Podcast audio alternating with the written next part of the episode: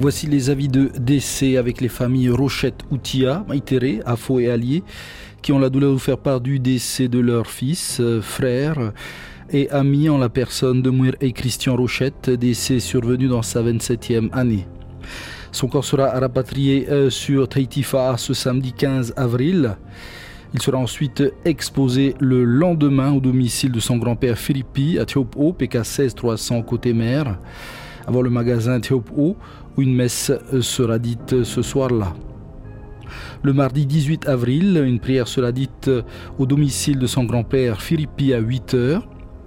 Puis son corps sera envoyé à 9 heures en l'église de Théopo, où une messe sera dite, suivie de l'inhumation à 10 heures au domicile même de son grand-père Philippi. L'équipe de la première se joint à moi pour dire aux personnes touchées par ces disparitions nos sincères condoléances et que l'Éternel vous garde dans sa grande miséricorde.